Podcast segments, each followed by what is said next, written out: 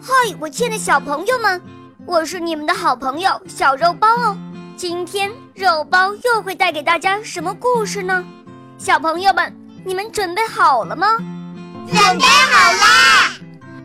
那么，我们的故事就要开始喽。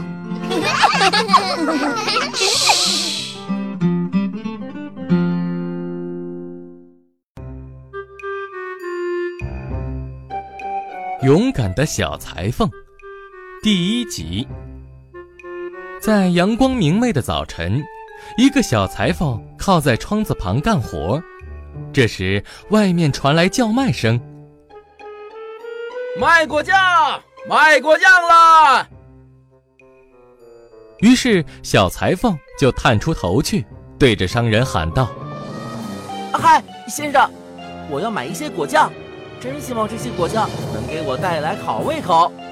接着，他从柜子里拿出了面包，涂上果酱，正要吃的时候，他看到手边的工作，我得先做完这件背心再吃。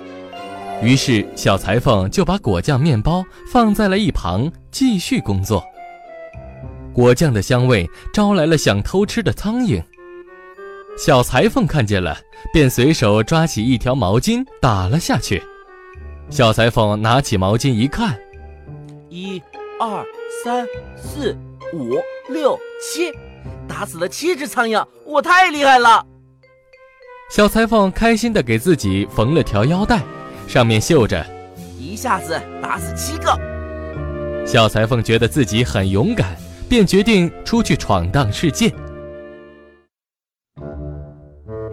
小裁缝走啊走。他来到一座大山前，看到一个巨人。你好，伙计，有兴趣跟我一起闯荡世界吗？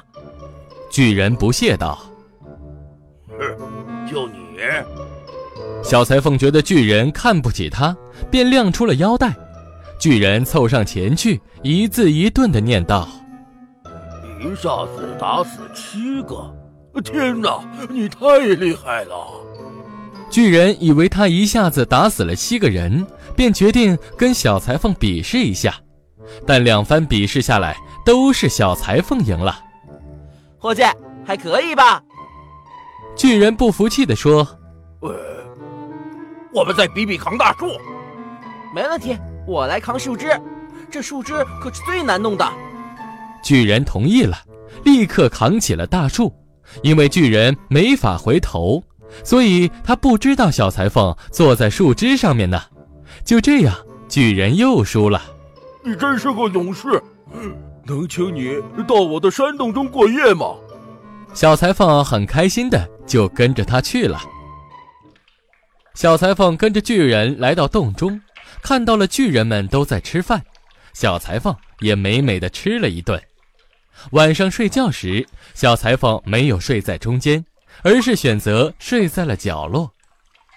到了半夜，巨人以为小裁缝睡熟了，便抓起大铁锤砸了下去，以为把小裁缝打死了。可第二天看小裁缝仍然活蹦乱跳的，把巨人们吓得拔腿就跑。小裁缝呢，又继续赶路，一直往前走去。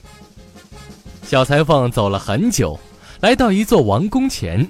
因为太累，便躺在地上睡着了。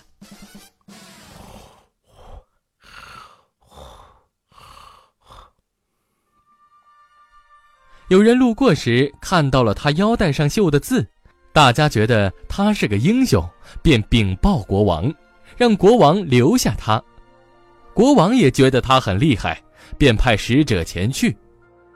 你好，我是本国的使者，国王听说了你的事情。很希望你可以留在这里。小裁缝高兴的点点头，非常愿意为国王效劳。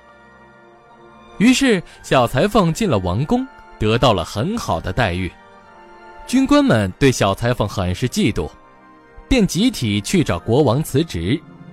我们无法和一位一下子就能打死七个人的大英雄一起工作，所以决定辞职。可是国王并不想失去忠心耿耿的军官，只好想办法打发走小裁缝。国王把小裁缝找来说道：“你是一个当之无愧的英雄，希望你能前去林中，制服那两个对国家无恶不作的巨人。如果你能将他们打死，我就把公主许配给你，并赐给你半个王国。为了助你一臂之力，我还为你准备了一百名骑士。小裁缝心想：这是多好的事啊！可以娶到漂亮的公主，还有半个王国。就这样，小裁缝答应了国王。那么，答应此事的小裁缝真的能打败巨人吗？接下来又会发生怎样的事情呢？请听《勇敢的小裁缝》第二集。